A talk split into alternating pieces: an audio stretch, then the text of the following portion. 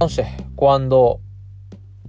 centres tu estrategia, después de haber pasado por la estrategia de cobertura, ya sea intensiva, selectiva, exclusiva,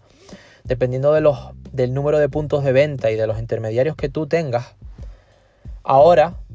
selecciona si tu estrategia de comunicación e intermediación va más dirigida a los distribuidores, es decir, depresión, PASH, por aquello de promover la marca, la calidad, que ellos tengan descuentos, precios,